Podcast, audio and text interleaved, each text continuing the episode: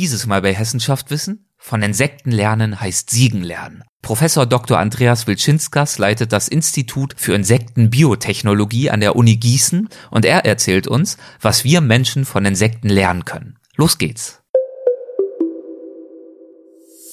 Leidenschaftliche Wissenschaftler erzählen von aufregenden Forschungsprojekten und zukunftsweisenden Erkenntnissen. Jede Folge ein neuer Streifzug durch die Faszination Wissenschaft. Das ist Hessen schafft Wissen, der Podcast mit Erik Lorenz. In einer früheren Folge haben wir uns mit Professor Dr. Heribert Warsecher von der TU Darmstadt bereits mit dem faszinierenden Thema Pflanzenbiotechnologie beschäftigt. Diese Folge ergänzen wir nun, und zwar um das Thema der Insektenbiotechnologie. Deutschlands Zentrum der Insektenbiotechnologie befindet sich an der Justus-Liebig-Universität Gießen und der Experte, mit dem ich mich darüber unterhalte, ist Professor Dr. Andreas Wilczynskas. Er ist Professor für angewandte Entomologie und leitet das Institut für Insektenbiotechnologie an der Justus-Liebig-Universität Gießen. Außerdem ist er Koordinator und Sprecher des Löwe-Zentrums Insektenbiotechnologie und Leiter der Fraunhofer Projektgruppe Bioressourcen im Technologie- und Innovation Innovationszentrum Gießen. Studiert hat er Biologie in Kaiserslautern und Berlin. Viel Spaß bei unserem Gespräch. Guten Tag, Herr Professor Dr. Wilczynskas. Herzlich willkommen zum Podcast. Es freut mich sehr, dass Sie mitmachen. Herzlich willkommen. Insekten sind bei vielen Menschen ja nicht unbedingt die beliebtesten Tiere. Was macht für Sie denn, ganz allgemein gesprochen erstmal, Ihre Faszination aus? Nun, man kann, wenn man sich mit Insekten beschäftigt, einen Eindruck davon bekommen, wie Evolution funktioniert. Das heißt, ich bin davon angetan, nachzuvollziehen, wie sich eine solche Vielfalt entwickeln konnte und das zu, äh, zu verstehen. Sie sind Professor am und Leiter des Instituts für Insektenbiotechnologie an der Justus-Liebig-Universität Gießen. Äh, würden Sie zum Einstieg einmal erläutern, wie dieser Fachbereich bei Ihnen aufgebaut ist? Also welche Forschungseinrichtungen gehören zum Beispiel dazu? Welche Professuren gibt's und wie sieht das Studienangebot aus? Also ich bin im Fachbereich Agrarwissenschaften, Ökotrophologie und Umweltwissenschaft angesiedelt und äh, das ist einer, wenn nicht sogar der größte Agrarfachbereich in Deutschland. Und hier, hier beschäftigt man sich in erster Linie mit landwirtschaftlichen Produktionen. Es gibt äh, Professuren, die beschäftigen sich mit der Pflanzenzucht, mit den Pflanzenkrankheiten. Und wenn man Pflanzen kultiviert, also die ganze Agrar Wirtschaft hat ja auch damit zu kämpfen, dass es Schädlinge gibt. Dazu gehören Insekten und deshalb gehören in fast allen Agrarfakultäten auch Professuren dazu, die sich mit Insekten als Schädling beschäftigen. Und was das Studienangebot betrifft, gibt es klassische Studiengänge wie die Agrarwissenschaften, aber auch ganz höchst moderne oder weltweit ganz neu haben wir einen Studiengang für Insektenbiotechnologie eingerichtet. Also ein recht großes Themengebiet in das das Ganze eingebettet ist, das merkt man schon. Wo liegen darin Ihre fachlichen und auch forschungstechnischen Schwerpunkte? Also ich habe die Professur für angewandte Entomologie. Da geht es eben darum, Möglichkeiten zu erforschen, wie man Insekten umweltverträglich kontrollieren kann, wie man also sozusagen Agrarschädlinge in den Griff äh, bekommen kann. Und während es früher ganz klassische Ansätze gab, also Insekten werden äh, traditionell ja immer mit Insektiziden bekämpft, gibt es auch modernere Einrichtungen wie den biologischen Pflanzenschutz und eben noch die ganz moderne Wegrichtung ist die Insektenbiotechnologie. Und unter dem Begriff Insektenbiotechnologie, das habe ich so definiert, versteht man die Entwicklung und Anwendung biotechnologischer Methoden, um entweder die Insekten selbst oder von Insekten stammende Moleküle, Zellen, Organe, aber auch Mikroorganismen in Produkte und Dienstleistungen zu übersetzen, die man dann in der Medizin, in der Landwirtschaft oder auch in der Industrie einsetzen kann. Beschäftigen Sie sich in diesem ganzen Kontext der Insektenkunde auch mit dem Insektensterben zum Beispiel, das seit einigen Jahren zu beobachten ist? Das ist ein äh, Forschungsschwerpunkt, dem ich mich schon seit zehn Jahren widme. Äh, wir haben das begonnen, als wir uns mit den Marienkäfern beschäftigt haben. Warum zum Beispiel einheimische Marienkäfer wie der Zweipunkt-Marienkäfer äh, verschwinden, haben das ähm, untersucht äh, im Zusammenhang mit invasiven Arten wie dem asiatischen Marienkäfer und wir sind jetzt dabei, im großen Maßstab eben zu prüfen, wie das Insektensterben auch im Zusammenhang mit der Insektengesundheit zu sehen ist. Das heißt, wir beobachten ja bei diesen Monitoring-Geschichten immer nur Inventarlisten. Wir gucken jetzt aus, welche Arten sind da und welche verschwinden. Aber was passiert denn, wenn ein Insekt verschwindet? Uns interessiert, werden die krank? Das sieht man ihnen ja nicht einfach so von außen an. Spielen Krankheitserreger eine Rolle? Ist die Gesundheit der Insekten geschwächt? Das sind die Kernfragen, mit denen wir uns hier beschäftigen. Und wie lässt sich das ermitteln? Also wie funktionieren solche Inventarlisten? Es ist ja wahrscheinlich sehr schwer, Insekten zu zählen, wie es bei Säugetieren vielleicht der Fall wäre. Nun, was man dazu sagen muss, ist, dass ja dieses Insektensterben, das jetzt in das öffentliche Bewusstsein getragen wurde, eigentlich durch eine wesentliche Veröffentlichung inspiriert wurde, die sogenannte Krefelder Studie. Und das bemerkenswert ist, das waren eigentlich Hobby-Entomologen, die über längere Zeiträume hinweg mit standardisierten Methoden gefangen haben und dann festgestellt ist, dass haben, dass 75 Prozent der Biomasse verschwunden ist. Und das hat viele aufgeschreckt. Und das zweite Besondere an dieser Studie ist, dass die Fangstellen der Entomologen auch in Naturschutzgebieten gelegen haben. Das heißt, wenn ich jetzt feststelle, in den agrar genutzten Bereichen, dort, wo viel Landwirtschaft betrieben wird, gehen die Insekten zurück, wird es niemand äh, groß interessieren. Wenn jetzt aber Insekten überall, auch in Naturschutzgebieten zurückgehen, dann muss es da sehr, sagen wir mal, tiefgreifende Ursachen geben und die werden jetzt intensiv erforscht. Und Sie haben gesagt, die Biomasse ist zurückgegangen um 75 Prozent. Das ist ja wirklich Wahnsinn. Ich glaube, genau, das hatte ich auch gelesen. Seit 1989 ist das der Fall. Ne? Also um drei Viertel ist seither die Masse an Insekten zurückgegangen. Also ist dieses Insektensterben, was in den Medien jetzt so häufig diskutiert wird, tatsächlich ein echtes Problem. Das wird jetzt auch nicht irgendwie übertrieben oder gehypt. Also ich glaube, die Mehrzahl, die überwiegende Mehrzahl der Wissenschaftler ist sich einig, dass die Insekten zurückgehen. Und das spiegelt sich auch darin wieder, dass auch andere Tiergruppen zurückgehen, die von Insekten leben. Dort, wo keine Insekten sind, können sich auch insektenfressende Vögel kaum halten und auch Fledermäuse. Das heißt, Insekten sind systemrelevant. Deswegen ist ja auch die Besorgnis so groß. Und jetzt ähm, gibt es schon sehr lange eben Untersuchungen, die zeigen, welchen Einfluss die Landwirtschaft hat, die Einwirkung, die auch ähm, in die Veränderung der Landschaft ist, dass die Habitatvielfalt abnimmt, die Flächen werden größer. Ganz bekanntes wird auch immer diskutiert, dass der Einsatz von Pestiziden, insbesondere Insektiziden, Auswirkungen hat.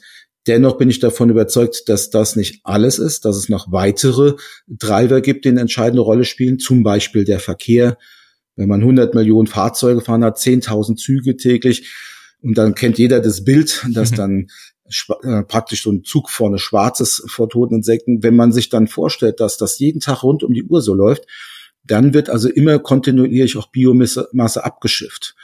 Und dieses, man kennt es vielleicht von der Fischerei, wenn man zu viel fischt, irgendwann ist ein Schwellenwert erreicht, dass ein Bestand zusammenbricht. Und in dem Zusammenhang kann auch der Verkehr eine besondere Rolle spielen. Wenn man das jetzt aber renkt, welcher Faktor ist der wichtigste, ist das schwierig einzuschätzen. Und wir sind eben davon überzeugt, dass zu den Treibern der Verkehr gehört, aber auch Krankheitserreger, die eingetragen werden, zum Beispiel durch äh, invasive Arten oder solche, die der Mensch verbreitet. Ein schönes Beispiel sind Hummeln. Hummeln äh, werden jetzt in größerem Maßstab auch gezüchtet und als Bestäuber freigesetzt. Zum Beispiel in Nordamerika gibt es ganze Regionen, wo zu wenig natürliche Bestäuber vorkommen und da werden dann Hummeln aus Europa importiert und dort freigelassen. Das hat dazu geführt, dass jetzt in Nordamerika ein großes Hummelsterben eingesetzt hat. Man hat beobachtet, dass die Parasiten, die das Hummelsterben auslösen, mit den eingeführten Hummeln reingekommen ist. Und so kann es eben sein, dass der Mensch durch seine Tätigkeiten die Ausbreitung von Krankheiten fördert.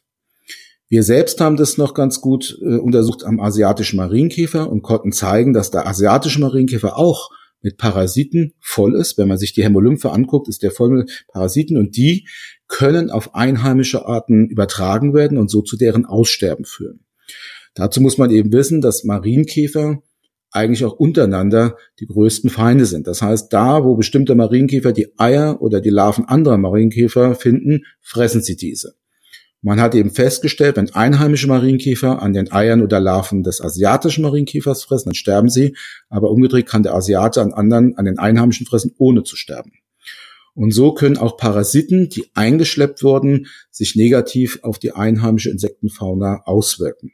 Und das heißt, mit solchen Untersuchungen, die diese Zusammenhänge zutage fördern, kann die Wissenschaft schon einiges dazu beitragen, die Probleme überhaupt mal zu identifizieren und wahrscheinlich auch Lösungsvorschläge abzuleiten. Gibt es denn Lösungsvorschläge? Also gegen den Verkehr und dergleichen lässt sich ja wahrscheinlich recht wenig machen. Gibt es Lösungsvorschläge, wo eine ernsthafte äh, Hoffnung besteht, diesem Insektensterben entgegenwirken zu können? Nun, da gibt es keine einzelnen Ansätze, sondern man muss ganze Pakete entwickeln. Im Hinblick auf die Krankheitserreger ist zunächst einmal wichtig, dass man Diagnosetools entwickeln. Also wir entwickeln Systeme, mit denen man systematisch die Krankheit in einem Insekt erfassen kann und äh, dann Aussagen darüber machen kann, wie gesund sie sind. Und ähm, es kann zum Beispiel sein, dass auch durch Bienen Viren verbreitet werden, die auf die Wildbienen überspringen. Nicht die Bienen, die dann ganz gut geschützt sind im Stock und die gehäkelt und gepflegt werden, die sind vielleicht dagegen Resistenz. Wenn aber die Wildbienen damit infiziert werden, können die daran sterben. Welche Zusammenhänge und welche Bedeutung das im Gesandten hat, das ist noch unbekannt. Aber es ist ein sehr großer Aufwand notwendig, um zu erfassen, welche Rolle Krankheitserreger spielen. Wenn dieses denn bekannt ist, dann kann man auch ein Management entwickeln, wie man die Ausbreitung von Krankheitserregern bei Insekten ähm, kontrolliert oder besser in den Griff bekommt.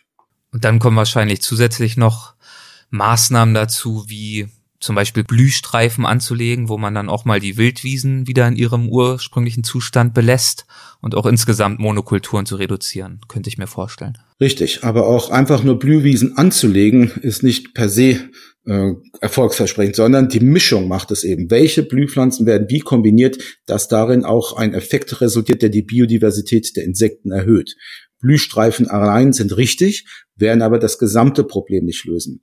Wir müssen auch ähm, dahingehend kommen, dass wir wieder genügend Habitate für Insekten schaffen. Das müssen nicht nur Blühstreifen sein, das können auch Trockenrasen und, und Habitat sein, die generell zurückgegangen sind. Und ganz wichtig ist, soll der Einsatz von Pestiziden reduziert werden. Wir brauchen aber Insektizide im Pflanzenschutz, denn wir haben nun mal auch Schadinsekten, die große ökonomische Schäden verursachen. Wenn man keine Insektizide einsetzen möchte, dann muss man Alternativen entwickeln und das ist genau der Forschungsschwerpunkt, der hier an der Justus-Liebig-Universität gewählt wurde, dass wir zum Beispiel biologische Methoden entwickeln oder auch biotechnische Methoden. Zu den biologischen Methoden gehört es eben auch, solche Krankheitserreger zu identifizieren und zu nutzen, die ganz spezifisch nur den Schädling treffen, aber für andere Nicht-Zielorganismen ungefährlich sind. Und solche Krankheitserreger können dann für den biologischen Pflanzenschutz nutzbar gemacht werden. Ganz bekannt sind zum Beispiel Viren, die im Apfelanbau eingesetzt werden. Das heißt, es gibt keinen biologisch angebauten Apfel, bei dem man nicht Viren eingesetzt hat, um die wichtigsten Apfelschädlinge sozusagen zu kontrollieren. Und der Vorteil ist eben, dass Nicht-Zielorganismen durch den Einsatz solcher Viren eben auch nicht geschädigt werden. Sie haben gerade auch schon so nebenbei den Faktor Biodiversität angesprochen. Inwiefern sind Insekten in diesem Bereich denn eigentlich was Besonderes?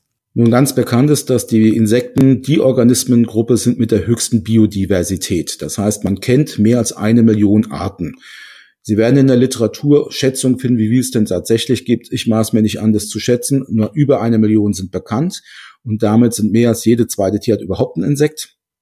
Sie sind damit die artenreichste Gruppe und die sind auch untereinander eng miteinander verflochten. Das heißt, es gibt Insekten, die leben nur von bestimmten anderen Insekten, als sogenannte Parasitoide zum Beispiel stirbt, also das Wirtsinsekt sterben auch die Insekten, die von dieser Wirtsinsektenart leben. Und so hat es dann eben zur Folge, dass wenn bestimmte Insektenarten aussterben, äh, das sozusagen eine Kettenreaktion zur Folge hat, in deren Zusammenhang dann äh, ganze Netze äh, aussterben können. Und das dehnt sich dann über die Insekten hinaus aus, also auch Vögel und Säugetiere, Reptilien, alles, was von Insekten lebt, ist dann davon betroffen, wenn die Biomasse in der Größenordnung abnimmt. Interessanterweise gelten Insekten ja aber rechtlich, juristisch nicht als Tiere, was die Sache ja in der Forschung sicherlich einfacher macht, aber ja trotzdem auch tatsächlich ja eine interessante, ein interessanter Faktor ist. Wie ist das zu erklären? Was die Biodiversität betrifft, ja, da sind, wenn man dieses Kriterium anlegt, dann sind die Insekten, gehören sie sicherlich zur, sind die erfolgreichste Organismengruppe. Es gibt aber auch andere Kriterien so. Für die Forschung ist natürlich klar, wenn sie nicht wie Wirbeltiere behandelt werden, können wir Insekten auch dort einsetzen, wo es ethisch bedenklich ist, Insekten äh, oder Säugetiere zu verwenden. Ein Beispiel ist die präklinische Forschung. Dort gibt es eben Möglichkeiten, Mäuse oder Ratten bei bestimmten Versuchsansätzen durch Insekten zu ersetzen und so die Anzahl von Wirbeltieren zu reduzieren, die bei solchen präklinischen Forschung eingesetzt werden. Ein Beispiel kann ich ja mal nennen, wenn man neue Substanzen screent, also testet, ob sie gegen humane Krankheitserreger wirksam sind, dann werden normalerweise diese Substanzen in eine Maus injiziert und diese verschiedene Gruppen von Mäusen werden dann mit verschiedenen Stämmen und Arten von menschlichen Krankheitserregern injiziert. Die sterben dann einen qualenvollen Tod unter Umständen. Und man kann aber zunächst einmal auch solche Screenings an Insekten durchführen. Da ist die große Wachsmotte, die Raupen der großen Wachsmotte weit verbreitet. Die kann man bei 37 Grad halten. Das ist entscheidend, weil die menschlichen Krankheitserreger an unsere Körpertemperatur angepasst sind. Und nun kann man zum Beispiel feststellen, ob eine Substanz auch in vivo, in einem lebenden Organismus wirksam ist, indem man diese zusammen mit den humanen Krankheitserregern injiziert und kann das zunächst einmal im Insektenmodell testen. Die Gesetzeslage schreibt aber vor, dass man früher oder später doch im Mausmodell arbeiten muss. Das heißt, man kommt nicht ganz ohne Mäuse aus, aber für breit angelegte Screenings kann man viele Verfahren oder Schritte durch Insekten ersetzen und so die Gesamtzahl der Mäuse, die eingesetzt werden müssen, über 90 Prozent reduzieren. Das ist ein wesentlicher Aspekt. Also Insekten als Ersatz für Säugetiere in der präklinischen Forschung. Das ist auch eine der Themen, denen wir uns widmen. Und damit sprechen Sie auch schon einen äh, Fragekomplex an, der als nächstes vorgesehen ist. Inwiefern können wir Menschen in unserer hochtechnologisierten Welt denn grundsätzlich etwas von Insekten lernen? Von Insekten lernen heißt Siegen lernen. Das ist einer von meinen Leitsprüchen. Mhm. Der wirkt etwas provokant. Und dann leite ich zunächst einmal über, wenn man sowas behauptet, muss man natürlich die Frage beantworten, wie definiert man denn Erfolg in der Evolution oder in der Biologie? Und da spielt natürlich, ist ganz klar, das am meisten verwendete Kriterium ist die Biodiversität. Und wie schon erwähnt, sind mit über einer Million Arten die Insekten als erfolgreichste Gruppe zu betrachten. Jetzt stellt sich natürlich die Frage, warum sind sie so erfolgreich? Und zu den vielen Faktoren, die da eine Rolle spielen, gehören auch die Mikroorganismen, die mit Insekten assoziiert sind. Sie ermöglichen es den Insekten unterschiedlichste ökologische Nischen zu erschließen, sich an Ernährungsweisen anzupassen, die sonst anderen Tieren verschlossen sind. Man kennt das Beispiel der Termiten, die Holz fressen können. Das können sie, weil sie eben bestimmte Mikroorganismen im Darm haben, die ihnen dabei helfen, das Holz bei der Verdauung aufzuschließen. Und ähm, ein weiteres schönes Beispiel, dem wir uns bitten, ist der Totengräberkäfer, der von Kadavern lebt. Es stellt sich nämlich die Frage, wie kann ein kleiner Käfer sich von Kadavern ernähren, die vor dem Maul verdaut werden. Das Besondere dann ist, dass die Maus oder ein solcher Kadaver bis zu hunderte Mal schwerer sein kann als der Käfer selbst, so dass es eine gewaltige Leistung äh, erfordert, eine solche Maus vor dem Maus Maul zu verdauen. Und wir wollen eben lernen, wie schaffen das die Insekten und wollen daraus eben neue Strategien für den Menschen ableiten. Ein weiteres Beispiel ist eben, dass wir wissen, dass Insekten Ganz kurz, extrem, ähm, ja. die Beispiele würde ich gern in der Tat gleich noch ein paar zuhören. Das ist wirklich interessant. Beim Totengräberkäfer, also da ja. liegt es nach meinem Verständnis jetzt tatsächlich daran, dass sozusagen die Darmflora dieses Käfers mit all den Bakterien und Enzymen und Hefen vor dem Maul sozusagen stattfindet, ja? Und dort dann die Fette schon abgebaut werden. Mhm. Also als wir angefangen haben, mit dem Totengräberkäfer zu arbeiten, hat uns zunächst einmal interessiert, wie der Totengräber seine Kadaver chemisch konservieren kann. Der Name des Käfers deutet es ja an. Wenn ein Käfer über Kilometer hinweg eine tote Maus zum Beispiel im Wald findet, dann wird sie zunächst einmal im Waldboden vergraben, meist paarweise. Und der Grund dafür ist ganz einfach, weil die Totengräberkäfer haben auch andere Insekten als Konkurrenten, zum Beispiel Fliegenmaden. Wenn ich ein Stück Fleisch irgendwo liegen lasse, sind die Fliegen die ersten, die kommen, ihre Eier legen und sozusagen würden das den Käfern alles wegfressen. Aus diesem Grund wird der Kadaver zunächst einmal im Boden vergraben.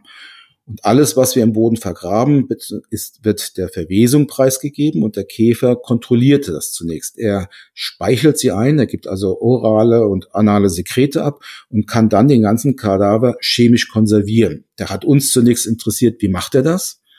Wir haben dann die Sekrete analysiert und haben über 30 kleine Moleküle gefunden, die gegen Bakterien oder Pilze wirken. Interessanterweise werden einige davon schon auch vom Menschen eingesetzt für die Lebensmittelkonservierung und wir waren eben daran, weitere zu finden, die sozusagen der Käfer erfunden hat. Das ist quasi dann auch der Zusammenhang, in dem sich die Erkenntnisse unter anderem dann für uns Menschen einsetzen lassen. Das ist eine Variante. Mich hat dann interessiert, wie der Käfer sozusagen auf Kadavern sich reproduzieren kann und warum er überhaupt eine Maus chemisch konserviert. Das kann man nämlich auch sehr leicht erklären. Der Käfer braucht etwas Zeit. Die Paare müssen sich finden, sie müssen sich paaren, dann werden Eier gelegt und dann wird der gesamte Kadaver als Nahrung für die Brut aufgearbeitet. Das heißt, der Käfer überträgt dann seine Darmflora auf den Kadaver, was dazu führt, dass dieser nicht verwest. Auch da geben, das wissen wir heute, Mikroorganismen eben Substanzen ab, die andere Mikroorganismen im Wachstum hemmen.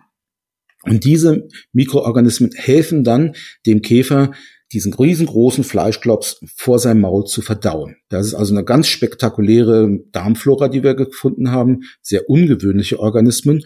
Und diese Organismen kann man auch jetzt eben für die Medizin oder auch ähm, für die Industrie nutzbar machen. Bei einem Totengräber zum Beispiel, das muss man sich vor Augen das Besondere, er lebt im Boden und vermehrt sich auf Kadavern. Das heißt, er ist sowohl Mikroorganismen ausgesetzt, die im Kadaver sind, als auch solchen, die im Boden vorkommen. Das heißt, er muss über effektive Schutzmechanismen verfügen, mit denen er seine Eier, die ja am Kadaver abgelegt werden, und für seine Larven, die dann von diesem Brei leben, nicht mit denen die geschützt werden. Und aus unserer Sicht spielen zum Beispiel die Darmflora für des Totengräbers eine interessante Rolle bei der Suche nach neuen Wirkstoffen, die man zu Antibiotika entwickeln kann. Dazu muss man eben wissen, dass es keinen Mangel gibt an Substanzen, die gegen Bakterien wirksam sind. Ich glaube, man kennt so um die 40.000. Es gibt aber einen Mangel an Substanzen, die man dann äh, so entwickeln kann, dass daraus Antibiotika entstehen können. Und das Besondere ist eben, dass diese Substanzen nur die Bakterien, nur die Krankheitserreger treffen können, nicht aber den Menschen. Und wenn der Totengräber in seinem Darm Bakterien beherbergt, die Antibiotika oder solche Substanzen produzieren, dann ist über Millionen von Jahren dafür gesorgt worden, dass diese nicht den Wirt, also den Totengräber, schädigen. Damit steigt die statistische Wahrscheinlichkeit, dass ich auch in diesen Bakterien Substanzen finden kann, die nur Bakterien töten, aber nicht zum Beispiel den Menschen. Faszinierend, ja. Äh, ich hatte Sie aber unterbrochen, als Sie gerade noch auf ein weiteres Beispiel eingehen wollten. Also ein weiteres Beispiel, an denen wir arbeiten, das sind ja die Wundmaden. Jeder kennt diese medizinischen Maden. Das ist ja eine traditionelle Form der Medizin, die in vielen Naturvölkern eingesetzt wird, dass man die Maden bestimmte Fliegen nutzt, um Wunden zu reinigen. Diese Form der traditionellen Medizin ist weit in Vergessenheit gegangen, aber dann zum Beispiel im amerikanischen Bürgerkrieg, sagen wir mal, wiederentdeckt worden, als man feststellte, dass die Soldaten, die zwischen den Frontlinien liegen geblieben sind, über Tage oft nicht geborgen werden konnten, dass die überlebt haben, obwohl die Wunden dann mit Maden übersät waren, während viele andere Soldaten im Lazarett gestorben sind. Das liegt eben daran, dass damals noch keine Antibiotika gab und die Maden selbst vielversprechende therapeutische Erfolge erzielen. Diese Form des Einsatzes von medizinischen Maden ist dann wieder in Vergessenheit geraten und immer mehrfach wiederentdeckt worden. Zurzeit boomen sie wieder, weil es neue Krankheitsbilder gibt, wie den diabetischen Fuß wo klassische Ansätze der Medizin oder normale Therapeutika versagen, man aber wirklich spektakuläre Erfolge mit den Maden erzielt. Das heißt, die Maden produzieren ein Speichel und in diesem Speichel ist ein ganzer Cocktail von Substanzen, die therapeutisch wirksam sind. Zum einen weiß man, dass dadurch die Wundheilung beschleunigt wird. Wenn ich also Madenspeichel in eine Wunde verteile, dann heilt die bis zu 18 mal schneller als ohne. Das ist noch nicht ganz verstanden. Welche Moleküle fördern sozusagen oder beschleunigen die Wundheilung? Wir wissen aber, dass die Maden zum Beispiel kleine Eiweiße, antimikrobielle Peptide produzieren, die auch effizient solche Bakterien töten, die gegen andere Antibiotika resistent geworden sind. Und solche Peptide entwickeln wir gerade im Rahmen der präklinischen Forschung, ob daraus neue Antibiotika gewonnen werden können. Weiterhin sind in der Speichel Enzyme drin, die nur das kranke Gewebe auslösen, aber das Gesunde komplett in Ruhe lassen. Und wir haben auch Substanzen gefunden, die die Blutgerinnung beeinflussen. Unsere Idee ist es jetzt, genau alle diese kleinen Eiweiße, die Wirkstoffe zu charakterisieren, sie in größeren Mengen herzustellen und zum Beispiel Wundsalben beizufügen, so um dann also die Maden ersetzen zu können. Wir wollen also die Maden in der Madentherapie ersetzen durch Salben und Pflaster, die mit Wirkstoffen aus diesen Wundmaden getränkt wurden. Und das ist dann wiederum ein ganz klassisches, typisches Beispiel für Biotechnologie als Fachbereich, genau sich solchen Herausforderungen zu stellen. Genau, das ist nämlich so, das Biotechnologische, wie in meiner Definition beschrieben, kommt jetzt eben dann, Sie haben jetzt zum Beispiel Eiweiße identifiziert, die wirken, aber Sie können ja nur solche Sachen oder solche Moleküle auf den Markt bringen, die Sie in großen Mengen herstellen können. Und ähm, oft sind diese besonders wirksamen äh, kleinen Eiweiße so gebaut, dass sie Bakterien nicht herstellen können oder Hefen. Und in dem Fall brauchen sie eben Insektenzellen. Wir stellen jetzt also dann Insektenzellen her, die in einem Fermenter, in einem Bioreaktor kultiviert werden und so programmiert werden, dass sie die gewünschten Substanzen eben in größeren Mengen bereitstellen können, die dann auch so gefaltet und so strukturiert sind, dass sie auch wirklich wirksam sind. Das ist also noch ein weiteres äh, Beispiel und dann gibt's ja noch ganz viele andere Anwendungsbereiche. Sie haben es vorhin schon umrissen, die Landwirtschaft, der Pflanzenschutz, die industrielle Biotechnologie. Ähm, vielleicht noch ein letztes Beispiel, was ich ganz besonders interessant fand äh, bei der Recherche, und zwar das Thema Fahndungen bei Polizei und Zoll. Da beschäftigen Sie sich ja auch mit, wie Insekten da zum Einsatz kommen könnten.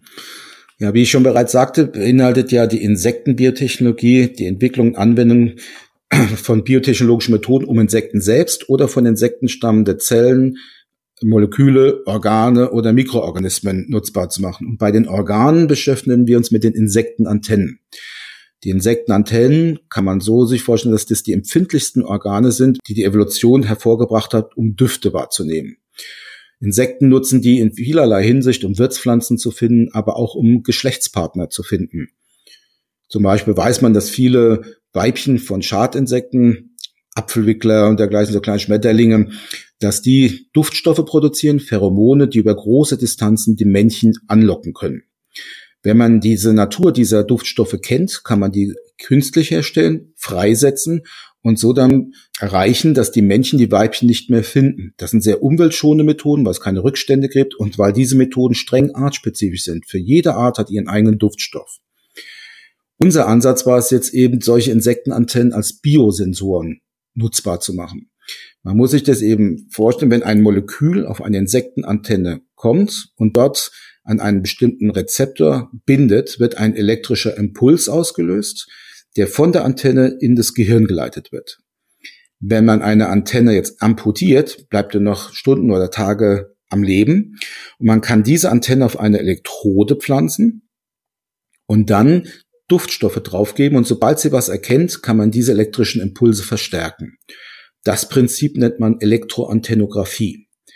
Und mit diesem äh, Prinzip kann man jetzt Biosensoren aufbauen. Wir haben jetzt einen Biosensor entwickelt, der äh, tragbar ist, also auch im Feld eingesetzt werden kann, der so aufgebaut ist, dass ich mit der Insektenantenne, sag mal, Duftstoffe wahrnehmen können und gleichzeitig analysieren kann, was es ist. Das heißt, Sie können einen Duftstrom teilen. Ein Teil des Duftstroms wird auf die Antenne geleitet und simultan gleichzeitig können Sie mit einem Gaschromatographen analysieren, was die, was das Insekt riecht.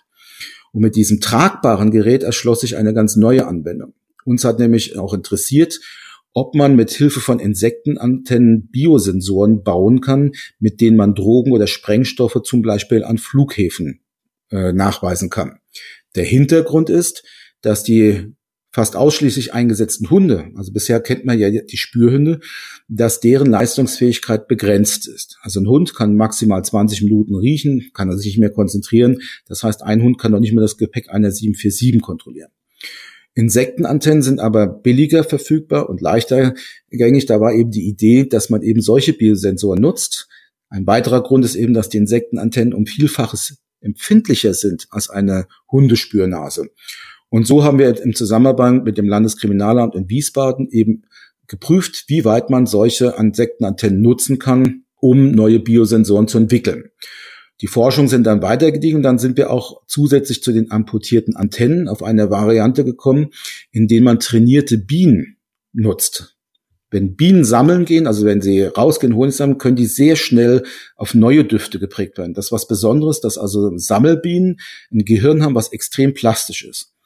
Und in solchen Kammern können sie trainiert werden. Das heißt, ich gebe einen Duftstrom drauf, gebe einen kleinen elektrischen Impuls und kann sie dann in wenigen Minuten so weit trainieren, dass sie immer mit einem bestimmten Verhalten auf diesen Duftstoff reagieren. Das gibt mir die Möglichkeit, sie auf eine ganze breite Palette von neuen Duftstoffen zu trainieren. Ich kann ganze Gruppen zusammenpassen und mit trainierten Bienen dann zum Beispiel Flughäfen überwachen, indem man aus dem Gepäckraum, also Luft, äh, auf diese Bienen strömt und am Verhalten sieht, aha, da ist bestimmt ein bestimmter Stoff äh, drin und dann kann das Gepäckstück aussortiert werden und so kann man äh, feststellen, ob Drogen oder Sprengstoffe transportiert wurden.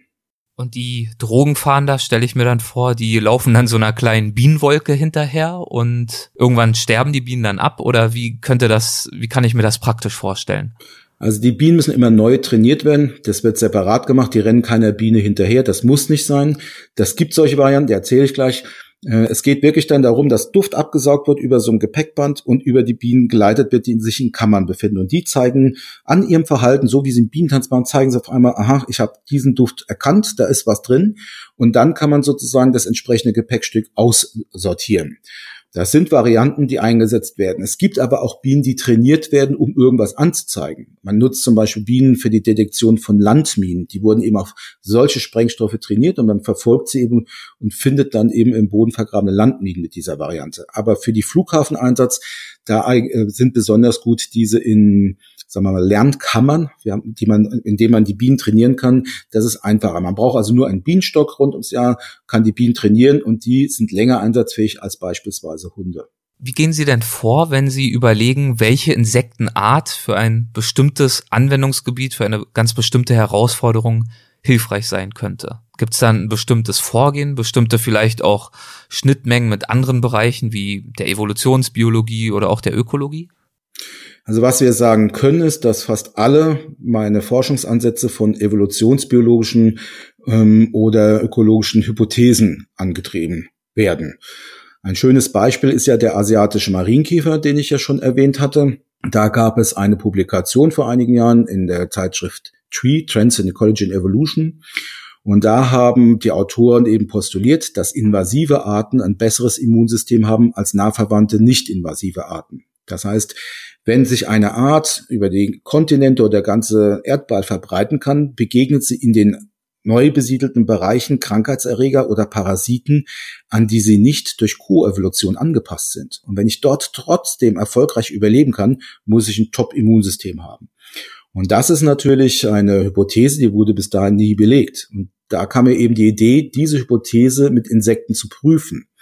Und da bot sich eben der asiatische Marienkäfer an, weil er ja zur biologischen Schädlingsbekämpfung in Europa und Amerika ausgesetzt wurde. Das hat jahrelang gut funktioniert und einmal gab es eine Veränderung und dann ist er invasiv geworden. Also haben wir das Immunsystem vom asiatischen Marienkäfer zum Beispiel mit dem von einheimischen Marienkäfern verglichen und haben da ganz spannende Entdeckungen gemacht. Zum einen haben wir in dem Blut, in dem Hämolymphe des asiatischen Marienkäfers eine Substanz gefunden, die man Harmonin nennt, weil der asiatische Marienkäfer wissenschaftlich Harmonia axyridis genannt wird. Und dieses Harmonin hat nicht nur Aktivität gegen Bakterien, wir haben es getestet, da waren wir aber etwas enttäuscht. Interessanterweise war die größte Effekt bei Bakterien auf Tuberkuloseerreger festzustellen. Wir haben das dann weiter untersucht und konnten zeigen, dass das Harmonin auch gegen den Malariaerreger wirksam ist. Und das Besondere war dabei, dass die bisher eingesetzten Malariamittel ja immer nur bestimmte Entwicklungsstadien treffen. Es gibt ja Stadien in der Leber, Stadien im Blut und das Harmonin war gegen alle wirksam. Das haben dann andere sozusagen auch nochmal aufgegriffen, zum Beispiel der Kollege Boland vom Max-Planck-Institut, die haben nochmal Synthesewege neue erprobt äh, für die Herstellung des Harmonins, haben dann zeigen können, dass auch gegen Leishmanien, gegen eine Tropenkrankheit wirksam ist. Und unsere neuesten Forschung an der Universität Gießen zusammen mit Professor Krebelding aus dem Fachbereich Tiermedizin zeigen, dass das Harmonin auch gegen den Erreger der Bilharziose sehr wirksam ist. Das heißt, wir haben einen Substanz Marienkäfer gefunden, der gegen viele menschliche Parasiten Aktivität zeigt und der uns vielleicht helfen könnte, auf dessen Struktur einen neuen Wirkstoff zu entwickeln, der gegen tropische oder vernachlässigte Tropenkrankheiten eingesetzt werden könnte. Und so sind wir von einer Hypothese, haben, haben invasive Arten eben ein besseres Immunsystem, auf ein Molekül gestoßen, das jetzt Anwendungspotenzial hat. Das nächste Spannende bei Marienkäfer war, dass wir auch die angeborene Immunabwehr untersucht haben. Ich hatte ja bereits erwähnt, dass Insekten kleine Eiweiße, antimikrobielle Peptide haben. Als wir dann untersucht haben, wie viel hat denn jetzt der asiatische Marienkäfer, haben wir 50 festgestellt, während der einheimische, zum Beispiel Zwei-Punkt-Marienkäfer, nur 12 hat.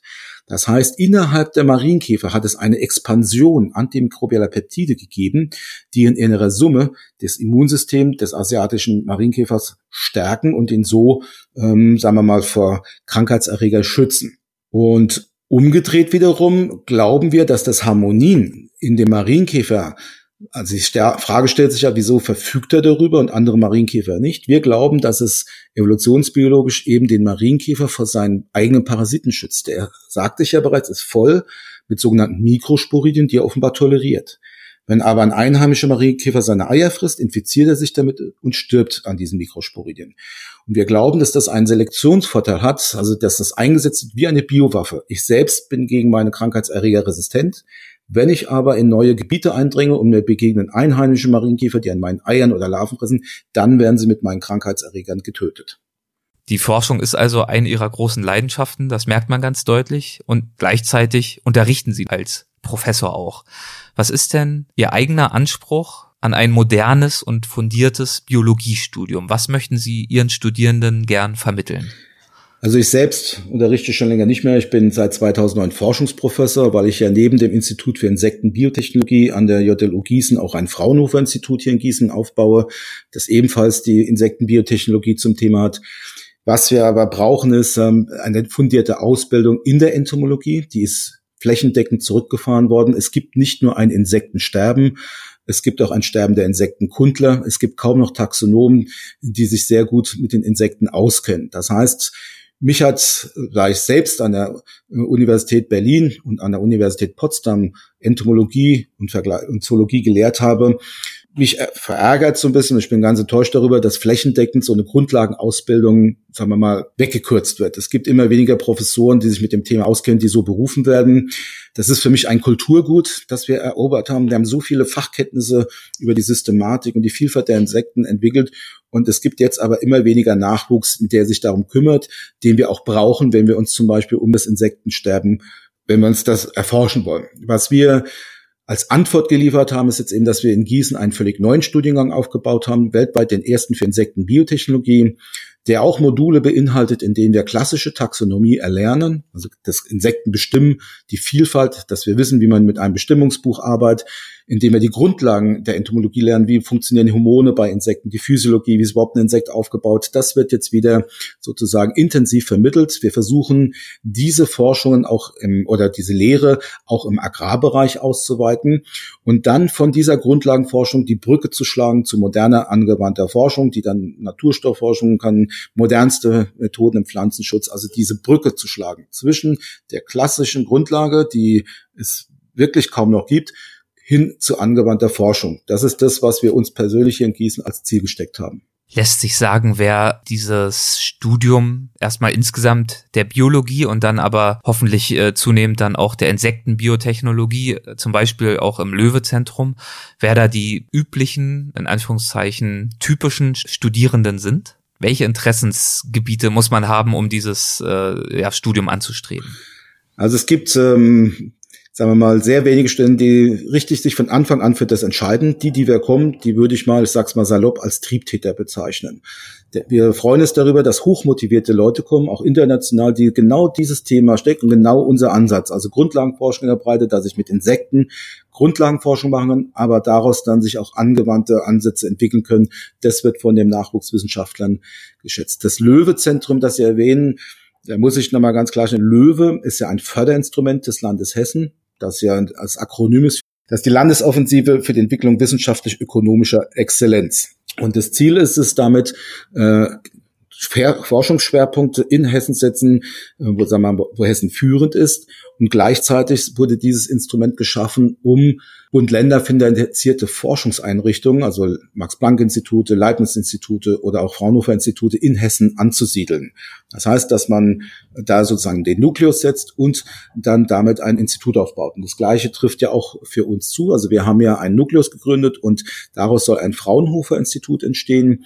Wir haben jetzt einen Neubau, der im Oktober bezogen wird und insgesamt ist die Gruppe jetzt auf über 100 Mitarbeiter gewachsen. Es wird also ein neues Fraunhofer-Institut geben, in dem die Insektenbiotechnologie eine zentrale Rolle spielt. Und der Nachwuchs, der rekrutieren wir aus den eigenen Studenten. Und in dem Zusammenhang möchte ich auch erwähnen, dass unsere Forschungsausrichtung und das, was wir, für was wir stehen, eine unglaubliche Attraktivität für Nachwuchswissenschaftler hat. Wir haben also in unserem Löwezentrum in beiden Förderphasen jeweils sechs Nachwuchsgruppen gehabt Die Einbindung von Nachwuchsgruppen ist vielleicht nicht originell. Wir hatten als Kriterium, dass wer bei uns Nachwuchsgruppenleiter werden will, eigenes Geld mitbringt. Das heißt, wir hatten Eminöter Gruppenleiter, Heisenberg-Stipendiaten, Humboldt-Stipendiaten, also sechs Nachwuchsgruppen, die eigenes Geld mitgebracht haben, um in Gießen in dieser Umgebung mit der Laborstruktur, mit der Infrastruktur, die wir haben, sagen wir mal, auf höchstem Niveau Forschung zu betreiben. Und diese jungen Nachwuchswissenschaftler haben jeder unterschiedliche ähm, Fachkenntnisse, Kompetenzen eingebaut, so dass wir irgendwann so einen Schwellenwert hatten, äh, wo dann eine völlig spannende, inspirierende Stimmung rausgekommen ist, so dass es so eine Eigendynamik gewonnen hat und jetzt sozusagen als Leuchtturm weiterhin schwingt. Und wir freuen uns darüber, dass immer mehr Nachwuchswissenschaftler Anträge stellen, um nach Gießen zu kommen. Okay, das ist also ein kleiner Ausblick in die Zukunft. Ich würde ganz kurz noch einen Blick zurückwerfen wollen. Mich würde auch interessieren, wie sind Sie selbst denn das erste Mal mit diesem Thema ja, der Insektenbiotechnologie oder überhaupt mit dem Thema Insekten in Berührung gekommen? Wie wurde Ihr eigenes Interesse an dieser Thematik geweckt? Also ich kann sagen, dass ich schon seit frühester Kindheit Interesse an Insekten hatte. Ich habe schon sehr früh angefangen, eine Schmetterlingssammlung aufzubauen. So, ich habe also mit zwölf schon richtig gesammelt und die Artenvielfalt mich eingearbeitet, auch mit der Literatur mich beschäftigt. Das war schon immer so. Und bereits im Studium hatte ich mich für angewandte Forschung interessiert. Ich habe zunächst an der Universität Kaiserslautern studiert, da gab es dann aber keine tolle Zoologie, deswegen bin ich an die Freie Universität Berlin gewechselt. Da war ein Institut für Zoologie mit äh, insgesamt neun Professoren. Und äh, wenn Sie meine Literaturliste angucken, dann werden Sie sehen, dass ich nicht immer äh, sozusagen schon nur für die Insekten geschwärmt habe. Auch Fische waren Thema. Ich habe also jahrelang auch fischökologisch gearbeitet, Bestimmungsbücher geschrieben über Fische und äh, habe zeitgleich also an der Universität, an der Freien Universität Berlin und in Potsdam zeitgleich an Fischen und an Insekten gearbeitet und habe mich dann nach meinem Wechsel an die Universität Gießen eben dazu entschlossen, nur mich der Insektenbiotechnologie zu widmen, meine ganze Kraft dahin, weil es ein unglaublich dynamisches Feld ist, weil ich praktisch hier als Pionier arbeiten konnte und völlig neue Wege gehen konnte. Das hat mich dann motiviert und das Umfeld in Berlin, in, an der Universität Gießen war so ideal für sowas äh, geeignet, dass es einfach eine Eigendynamik gewonnen hat. Als Sie damals diese Schmetterlingssammlung angefangen haben, gab es dafür irgendeinen initialen Impuls? Was hat Sie damals daran interessiert und fasziniert? Ich bin halt schon damals viel im Wald gegangen und ich habe Insekten gefangen und sie haben mich fasziniert. Ich habe zunächst einmal unprofessionell angefangen. Ich habe einfach das auch nicht gewusst als Kind und ich hatte auch keinen, äh, keine Verwandten oder Bekannten, die mir das beigebracht haben. Ich habe erst mal angefangen, Styroporplatten in Zigarrenkisten äh, reinzulegen und dann habe ich die ja erst festgeklebt. Dann habe ich gesehen, dass man sie nadelt. Dann musste ich mir erst gucken, wie man nadeln konnte. Also mein, die ersten 200 Arten, die ich gesammelt hatte, die sind alle verschütt gegangen, weil Zigarrenkisten nicht äh, sozusagen schließen, dann Staubläuse sie vernichtet hatten. Das dauerte, bis ich dann richtige Sammlungskästen mir anschauen konnte. Die sind ja teuer, das war viel Geld damals und so habe ich mich dann Schritt für Schritt eingearbeitet, aber nicht nur gesammelt, sondern auch gezüchtet. Praktisch alle Raupen, die ich begegnet habe, habe ich äh, mitgenommen, habe dann immer das Futter beschafft, auch gezeichnet, die einzelnen Entwicklungsstadien und alles genau dokumentiert. Also es gibt heute noch äh, Fangbücher von mir, da war ich zwölf Jahre alt wo ich dann also ein Tagebuch geführt habe, was ich wo beobachtet habe, welche Arten ich gezüchtet habe. Das war schon so drin, das kam nicht von außen. Also ich kenne niemanden, der mir das hätte erzählen können, sondern das war so in mir drin. Zwei Fragen hätte ich noch, bevor wir dann uns dem Ende entgegen bewegen. Sie haben ja vorhin die Termiten erwähnt, die ja faszinierenderweise Holz fressen und auch verarbeiten. Und das äh, bringt mich auf eine andere große Herausforderung der Gegenwart, die auch wiederum sehr medial präsent ist mittlerweile, zum Glück.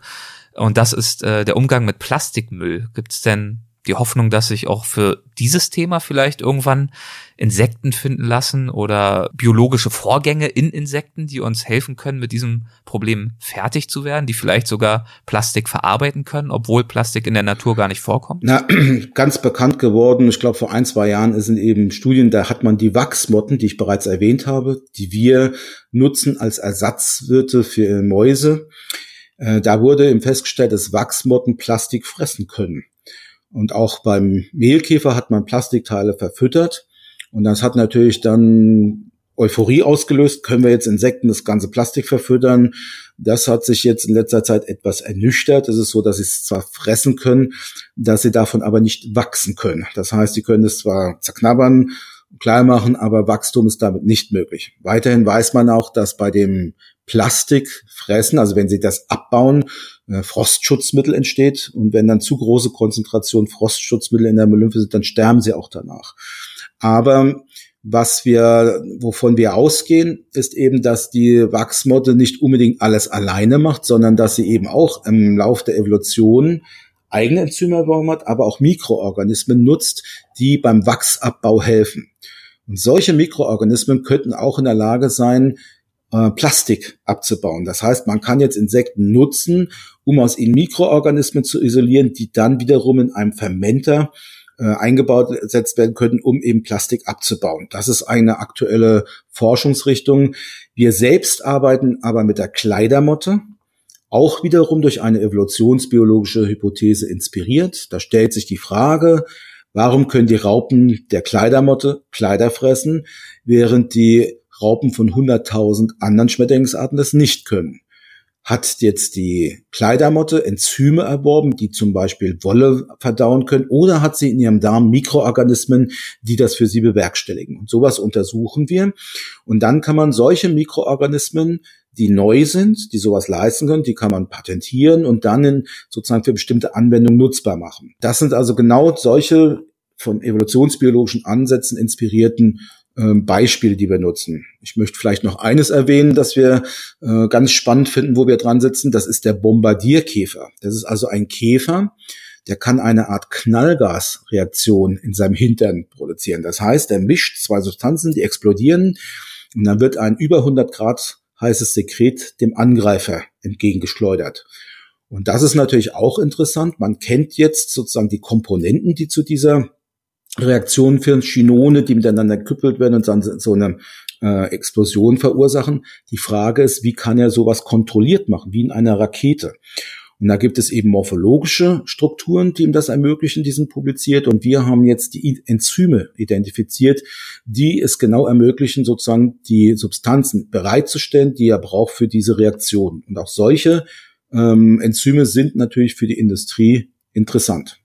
Insekten können ja nicht nur im Bereich der Krankheitsbekämpfung etc. helfen, sondern vielleicht auch im Bereich oder sogar mit Sicherheit im Bereich der Ernährung. In vielen Ländern stellen sie ja schon einen wichtigen Eiweißlieferanten dar. Haben Insekten bei uns nach ihrem Dafürhalten ein Imageproblem? Äh, das würde ich nicht so sehen. Ich sehe eher, dass die Presse, die sag mal, unglücklich darüber berichtet, dem nicht gerade förderlich ist. Zunächst einmal geht es darum, Insekten gelten als alternative Proteinquelle. Und äh, das nicht nur, weil, sie, weil das Insektenprotein besonders gut äh, schmeckt, sondern weil es ökologisch nachhaltig produziert werden kann. Wir haben ein, eine wachsende Weltbevölkerung, der Proteinbedarf steigt und wir können ihn nicht mehr decken, indem wir jetzt zum Beispiel Regenwälder abholzen und dort Soja anbauen. Nicht Deutschland ist ja zum Beispiel auch einer der größten Fleischproduzenten. Das können wir aber nur sein, indem wir unseren Nutztieren eben Sojaprotein verfüttern, das wir dann aus Südamerika importieren und dort werden eben große Flächen gerodet, um Soja anbauen zu können. Auch sind die Meere leer gefischt. Da stellt sich dann die Frage, wie werden wir in der Zukunft den Proteinbedarf der wachsenden Weltbevölkerung decken? Es gibt schöne Schätzungen, die dann sagen, in wenigen Jahren haben wir einen Fehlbedarf von 350 Millionen Tonnen pro Jahr. Und da bietet es sich eben an, Insekten zu nutzen, und zwar solche, die organische Nebenströme, sagen wir mal Abfälle verwerten können. Die kann man dann füttern. Und das Besondere ist eben, Insekten produzieren kaum Treibhausgase. Sie können auf kleinsten Flächen mit geringstem Wasserbedarf hochwertiges Protein herstellen. Und dieses Protein kann man dann zum Beispiel für die Tierfütterung, für die Mast nutzen und kann, hat dann eine Alternative. Es geht uns also hier in der Forschung nicht darum, die Speisekarte über Sushi hinaus zu erweitern. Das ist, niemand wird gezwungen, jetzt in Zukunft Insekten zu essen. Aber wir widmen uns der Frage, wie können wir den Proteinbedarf der wachsenden Weltbevölkerung decken. Und da ist der Markt bei dem sogenannten Insektenfarming, das heißt große Mengen von Insekten zu züchten und diese zu verwerten, der explodiert gerade. Das wird ein Milliardenmarkt. Und zwar ist da die Entwicklung heterogen. In asiatischen Ländern geht das schneller als bei uns. Bei uns zum Beispiel hat die EU vor kurzem zugelassen, dass farmkultivierte Insekten zum Beispiel für Aquakulturen verwendet können als Futter. Das ist insofern wichtig, weil auch zum Beispiel Fischmehl rar geworden ist. Nicht? Also China hat so einen großen Bedarf, der Preis für Fischmehl steigt. Wie wollen sie denn Lachse und Nutzfisch äh, füttern, ohne ähm, auf äh, andere Fische zurückzugreifen? Und da hat der EU das zugelassen. Das ist der eine Aspekt. Wir arbeiten dran, dass auch Insektenproteine für die Nutztierzucht, also auch für Schweine, Hühner und Rinder nutzbar gemacht werden. Und da forscht die Universität Gießen und das ist das Besondere bei uns an der JLU im Fachbereich Agrarwissenschaften, dass wir eben einen Fachbereich haben, der heterogen zusammengesetzt ist und praktisch alle Expertisen verfügbar sind. Ein Beispiel ist Professor Eder, der die Professur für Tierernährung hat. Er testet zum Beispiel, wie gut eignet sich Insektenprotein für die Zucht von Tieren. Und er macht es an Testratten, hat verschiedene Stämme, manche sind fettleibig und konnte feststellen, wenn ich jetzt eben Insektenprotein anstelle des normalen Futters verfüttere, dass dann zum Beispiel der Cholesterinspiegel im Blut sinkt, dass die Leberschienen zurückgehen. Das heißt, er konnte eine ganze Reihe sehr positive, also für die Gesundheit positive Effekte zeigen. Und solche Untersuchungen sind wichtig, weil früher oder später wird auch die EU zum Beispiel Tier- oder Insektenprotein zulassen für die Verfütterung eben im Bereich von anderen Nutztieren. Und dann explodiert der Markt regelrecht. Und wir selbst sind eben auch äh, an diesen Forschungen beteiligt. Zum Beispiel die Fraunhofer-Gruppe, die ich leite, beteiligt, ähm, die Forschung zu machen für die größte Insektenfarm der Welt, die jetzt in Indonesien gebaut wird. Da geht es um Investitionen bis zu einer Milliard, halben Milliarde in eine Fabrik. Da werden also im unglaublichen Maßstab Abfälle verfüttert sozusagen und aus diesen man nennt sie schwarze Soldatenfliegen, kann man dann eben Proteine isolieren, man kann Lipide isolieren, Chitin kann verwertet werden, praktisch kann man aus allen äh, Wertstoffen machen, indem man einfach Abfälle verfüttert. Natürlich hat das auch mit einigen Problemen zu, die zu bekämpfen sind. Das heißt, wir müssen Lösungen finden, wie können wir vermeiden, dass dort Krankheiten ausbrechen. Wenn sie, im, welche Tiere auch immer sie in Massen halten, es begünstigt die Ausbreitung von Krankheiten. Und wie kann man das jetzt in einer Insektenfarm vermeiden? Wie kann ich also gewährleisten, dass die Ausbreitung äh, von Insektenkrankheiten behindert wird oder begrenzt wird? Wie kann ich verhindern, dass wir Antibiotika einsetzen? Ich sagte es ja bereits, dass die Produktion von Protein über Insekten einen sehr positiven ökologischen Fußabdruck hat. Ja, weil also wenn, wenn wir das jetzt zum Beispiel mit der Tierzucht vergleichen. Und ein weiterer Aspekt wäre nun, wenn es uns auch gelingt, Insekten in Mengen zu halten ohne den Einsatz von Antibiotika, wäre das auch wieder ein weiteres Argument, der für diese Nutzung spricht. Und genau dafür müssen Technologien entwickelt werden. Weiteres Aspekt ist, äh, wie können Sie gewährleisten, dass in der Insektenfarm eben keine Krankheiten da sind oder auch keine menschlichen Krankheiten. Stellen Sie sich vor, Sie halten im Tonnenmaßstab Insekten und es geraten Listerien oder Salmonellen da rein. Das wäre natürlich, wenn das hinter in den Produkten ist, auch nachteilig. Und wie man das verhindert und kontrolliert und, ähm, sagen wir mal, technisch löst, das ist auch eine Thematik, mit der wir uns beschäftigen. Ja, wirklich spannend. Also da gehen auch da die Themen in Zukunft gewiss nicht aus. Ich danke Ihnen bis hierhin und würde mit Ihrem Einverständnis gern zum Schluss noch zu den Halbsätzen kommen. Das ist eine Rubrik, die haben wir in jeder Folge. Das würde einfach, man ahnt es wahrscheinlich schon, bedeuten, dass ich einen Halbsatz jeweils vorgebe und wir schauen, ob Ihnen dazu irgendwas in den Sinn kommt. Wenn ja, was? Muss auch nicht unbedingt dann ein Halbsatz sein, kann auch etwas länger sein, wie Sie mögen. Die Arbeit an der Justus Liebig Universität Gießen ist für mich Inspiration, Motivation und äh, treibt mich eben an, genau, also ich befinde mich dort in einem idealen Umfeld, um die Insektenbiotechnologie voranzutreiben. Was macht dieses Umfeld für Sie so ideal? Es ist die Zusammenarbeit der JLU jetzt eben auch mit dem Fraunhofer Institut, weil bestimmte Technologien und auch die, ich muss es so auch mal erklären, wir arbeiten entlang der Wertschöpfungskette. Die Justus Liebig Universität ist eine Universität, sie steht eher für Agrar, für Grundlagenforschung. Wir arbeiten in Gießen aber auch mit der Technischen Hochschule Mittelhessen zusammen, die ingenieurwissenschaftlich geprägt ist und eben mehr angewandt ist. Und zwischen dieser akademischen Forschung und der industriellen Forschung ist Fraunhofer eben ein Link. Das heißt, über Fraunhofer können wir entlang der Wertschöpfungskette arbeiten und die Grundlagenforschung wirklich in Produkt und Dienstleistung translatieren. Das heißt, ähm, Fraunhofer hat ja nun mal ein anderes Finanzierungsmodell wie Max Planck. Die sind nicht vollständig grundlagenfinanziert, sondern nur ein Drittel äh, kommt aus ähm, der Grundfinanzierung, ein Drittel kommt von der Industrie und ein Drittel wird über Projekte eingeworben. Das heißt, um bestimmte Sachen zu realisieren, brauchen wir Industriepartner, die dann genau ihre Kompetenzen einbringen, die normalerweise an einer Universität nicht vorhanden sind. Und so, es geht dann um Patententwicklung, äh, es geht darum, wie wir sowas dann wirklich auf den Markt bringen. Das ist nicht normalerweise die Domäne einer Universität. Und indem ich eben mit Fraunhofer ein einzelnes Fraunhofer-Institut aufbaue, habe ich die Möglichkeit, akademische Grundlagenforschung mit der Industrie so weit voranzutreiben, dass am Ende wirklich was rauskommt, was den Menschen tatsächlich nutzt und auch der Umwelt nutzt. Das heißt, indem wir umweltschonende Methoden entwickeln. Das ist genau das, was nur dann geht, wenn man so starke Partner an der Seite hat. Als meinen bisher größten beruflichen Erfolg betrachte ich den Aufbau des Fraunhofer Instituts. Habe ich mir fast schon gedacht. Ja, da, da muss es so sehen. Ich habe das Fraunhofer Institut und das erste akademische Institut für Insektenbiotechnologie weltweit aufgebaut. Das sind zwei neue Strukturen, die hat es vorher nicht gegeben. Gleichzeitig ist ja der Aufbau des Fraunhofer Instituts und der des Instituts für Insektenbiotechnologie damit verknüpft worden, einen neuen Studiengang aufzubauen. Also das gehört ja alles kohärent zusammen. Und das in seiner Gänze ist auch etwas, was es vielleicht noch geben wird, wenn ich mal nicht mehr da bin. Studierenden gebe ich häufig den Rat? Ähm, dass sie sich wirklich selbst inspiriert, also selbst motiviert einer Sache hingeben. Studieren kommt ja vom lateinischen studere, sich mit Leidenschaft einer Sache hingeben. Wir sind es aber heute gewohnt, dass Studium etwas wie Infotainment ist. Man möchte es wohl sortiert Portionen mit möglichst vielen Medien alles so häppchenweise serviert bekommen, dass es konsumiert werden kann. Das ist so, wie das Studium heute funktioniert. Das hat mich jetzt schon zu meiner Studienzeit etwas enttäuscht. Dass, ähm, also ich bin selbst motiviert, mehr Wissen zu erarbeiten, mich selbst äh, zu entwickeln und zu entfalten, mir meine Themen zu suchen. Dieses, der eigene Antrieb, das ist das, was man wirklich entdecken muss an sich und den vorantreiben muss.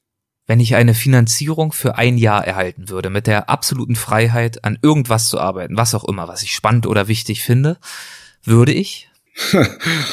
ich habe diese Freiheiten. Also ich habe viele Projekte, die ich gerade. genau den Eindruck hatte ich ja, schon. Also es ist so, dass wir auch schon Industriepartner hatten, die mir einfach sogenannte Blue Sky Projekte angeboten haben, die mir einfach eine Million gegeben haben, gesagt haben, hier arbeite damit zwei, drei und dann prüfen wir, ob es weitergeht.